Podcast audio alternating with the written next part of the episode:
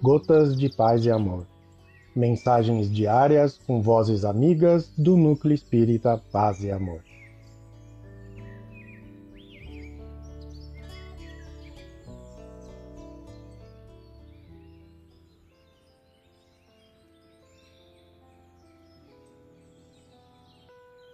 Olá, queridos amigos. Aqui quem fala é Maria Lúcia Brissa.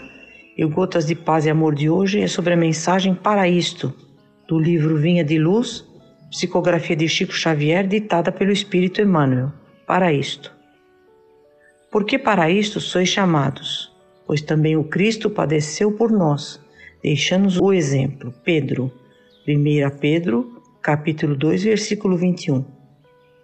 Elevada percentagem de crentes considera-se imune de todos os sofrimentos, porque no conceito de grande parte daqueles que aceitam a fé cristã, entregar-se às fórmulas religiosas é subtrair-se à luta, candidatando-se à beatitude imperturbável.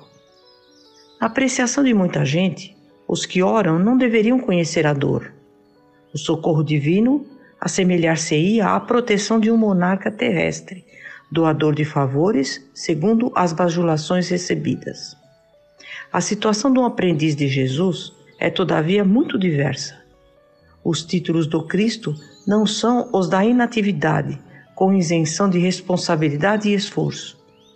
Todos os chamados ao trabalho evangélico não podem esquecer as necessidades do serviço.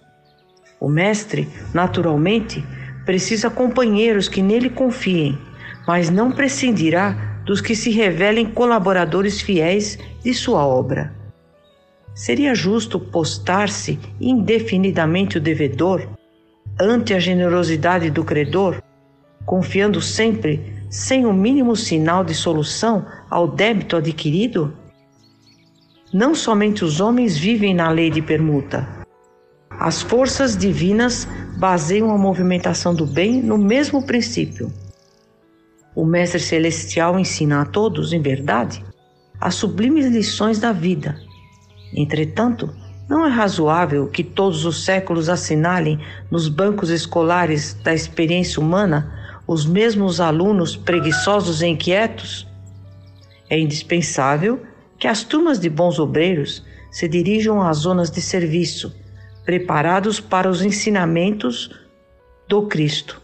Simão Pedro sintetiza o trabalho do cristão de maneira magistral. Sois chamados para isto, assevera o apóstolo. A afirmativa simples indica que os discípulos leais foram convocados a sofrer pelo bem. Emmanuel, um abraço fraterno para todos.